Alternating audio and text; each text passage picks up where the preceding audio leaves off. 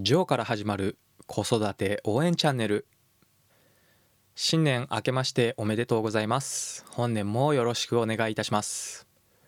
ついに2021年の年明けですがいかがお過ごしでしょうか？ジョーです。それにしても昨日から全国的に寒波が来ておりなかなか寒い日々となっていますが体調などを崩されておりませんでしょうか？昨日はジョギングをした後に大晦日ですので車を洗車でもしようかなと思いついて車に水をかけて洗車を始めたんですけれども先日 IKEA で買ったゴム手袋をして洗車していたんですけれどももう手がかじかんで寒い寒い。しかも車にかけた洗剤と水をスポンジでゴシゴシ洗っていたんですが途中でその水が凍ってしまってその後の拭き上げができない状況になってしまいました。私南国育ちの身としてはこんな経験初めてだったんですけれども車の天井や窓ガラスを拭き上げようとしてももう水が凍ってしまっているのでツルツル滑るだけで拭き上げられないんですね。いやー驚きました。寒い時は洗車するなということを体験を持って学ぶことができました。これは東北や北海道など寒い地域の方としては当たり前のことなんでしょうか。雪が積もるような時はさすがに洗車しませんけれども普通に天気も良かったのでまさか凍ってしまうとは思わずに洗車を始めてしまったんですが大きな失敗をしてしまいました。まあいいやと思って途中で諦めて太陽が昇りきってから車に日光が当たると一気に氷も溶けてきれいに吹き上げることができました。一体何の話をしているのでしょうか。ただ朝に冷たい水で手がかじかんで車についた氷と戦っているジョーの話を正月から聞くというだけにはしたくないので本題に移ります。さて本日は2021年に挑戦したいことというテーマでお話をしようと思いますがあなたはすでに2021年に挑戦したいことや目標を決めておりますでしょうか？昨年2020年は私ジョーにとってはなかなか変化の多かった年となりました。まずは皆さんご存知2020年の幕開けあたりから現在も続く新型コロナウイルス感染症の流行によって働き方が大きく変わりました。昨日東京では1日の新規感染者として過去最高の1300人を超えたということでしたが心配ですね。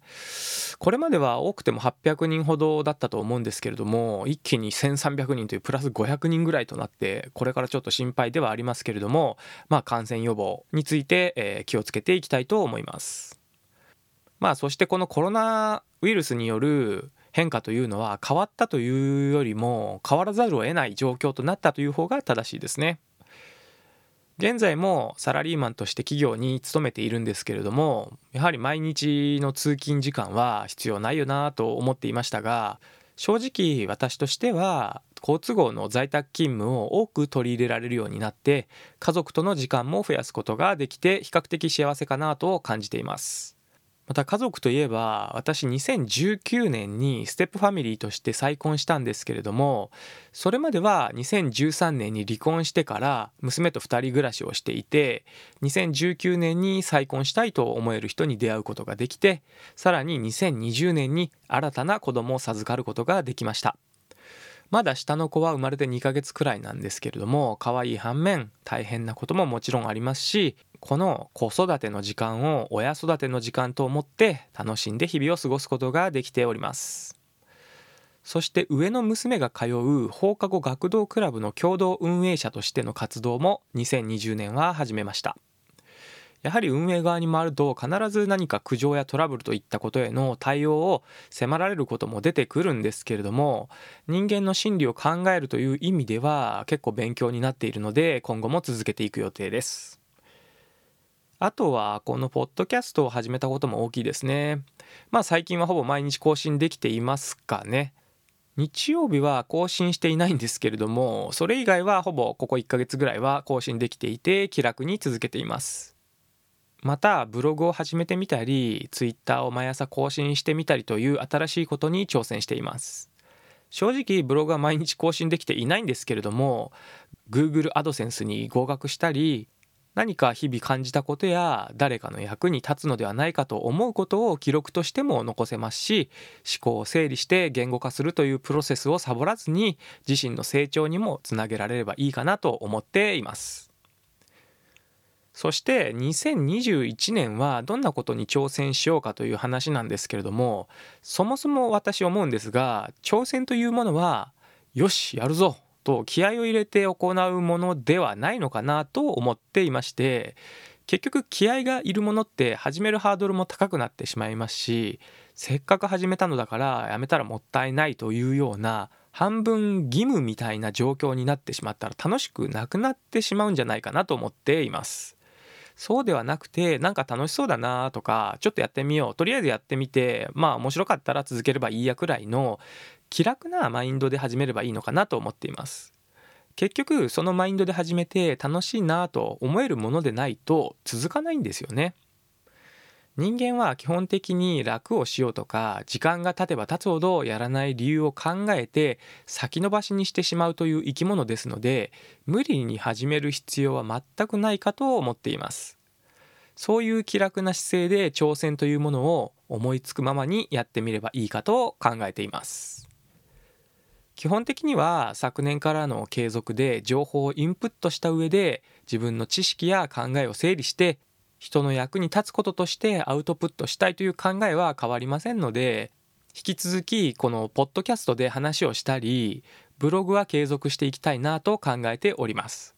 そしてこれらはまだ正直楽しいことは楽しいんですけども毎回始める時に少しの気合がいるんですね。要は何を言わんとしているかというと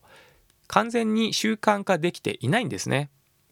楽しいので続けてはいますが2021年中には完全に習慣化してしまってやるのが当たり前。始めることに気合は全く不要というところまでは持っていきたいと思っています。正直自分をあまり縛るのは得意ではないので続くかどうかなんて分かりませんが現在はそのように考えています。そして習慣化できた上で自分にできた余裕によって新しいことに挑戦しようと思っています。その挑戦したいことというのが興味があることがあってこれはプレゼンを深く勉強して練習することにトライしてみようかと思っています。このプレゼンは本業でも結構実施する機会は少なくもないんですけれどもこれまであまり深く考えずにただ事実を報告するだけのようなプレゼンしかやってこなかったのでそこをもっと人を動かすことを意識して身につけていければなと考えています。このプレゼンはパワーポイントなどのスライドを使って人の前で話すということももちろんあるんですけれどもそれだけではなくてこのポッドキャストで私が話すこともそしてブログを書くことにも間違いなくいい影響があるのではないかと考えています。あとそのような情報のアウトプットに限らずに普段の生活の中での妻や子供とのコミュニケーションでも自分の意思をうまく伝えて相手に動いてもらうとか仕事の通常の電話やメールなどでも全く同じコミュニケーションとしてプレゼンを使っていくことになるかと思います。自分が話したいことではなくて相手がどのような情報を欲しがっていていかに分かりやすく伝えてなおかつ私が相手に強制するわけでもなく相手の意思で動いてもらえるようになるというようなことを身につけることができれば自分自身の心にも余裕ができて誰も不幸にならないという状況になるのではないかとワクワクしています。あと人に何かを伝えるという意味では芸人さんの漫才や落語家さんの寄席を生で見に行って刺激をもらうこともやっていこうかなと考えていますがまあこれは挑戦というほどのものではないんですけどもそういったことはやってみたいですね。あと読書ですねこれはまあもともと読書は嫌いではないんですけれども Kindle のペーパーホワイトを買ったので読書ももちろんそうですがあと耳で聞く Amazon の Audible なども活用して情報のインプットは継続していこうかと思っています。そんなことを2021年には挑戦してみようと考えています。ということで2021年に挑戦したいことの話を終わろうと思いますがあなたも何でも思いついたら気楽に挑戦していってみてはいかがでしょうか？最後まで聞いていただきありがとうございました。それではまた次回まで素敵なお正月の時間をお過ごしください。じゃあまたね